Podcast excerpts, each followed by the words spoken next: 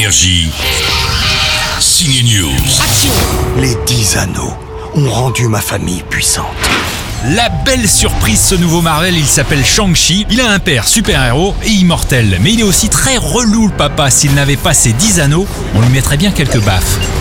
Je t'ai laissé dix ans pour vivre ta vie, Ouais, bah t'aurais pu lui en laisser plus. mon fils. L'heure est venue pour toi de prendre place à mes côtés.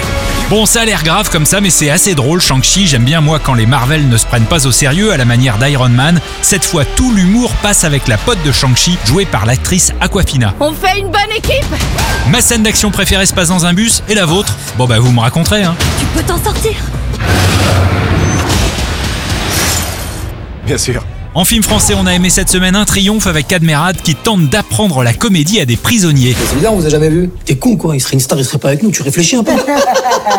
Mention spéciale au grand frère des Tuches, l'acteur Pierre Lotin, qui joue un beau connard, comme il avait fait d'ailleurs dans la série Cheyenne et Lola.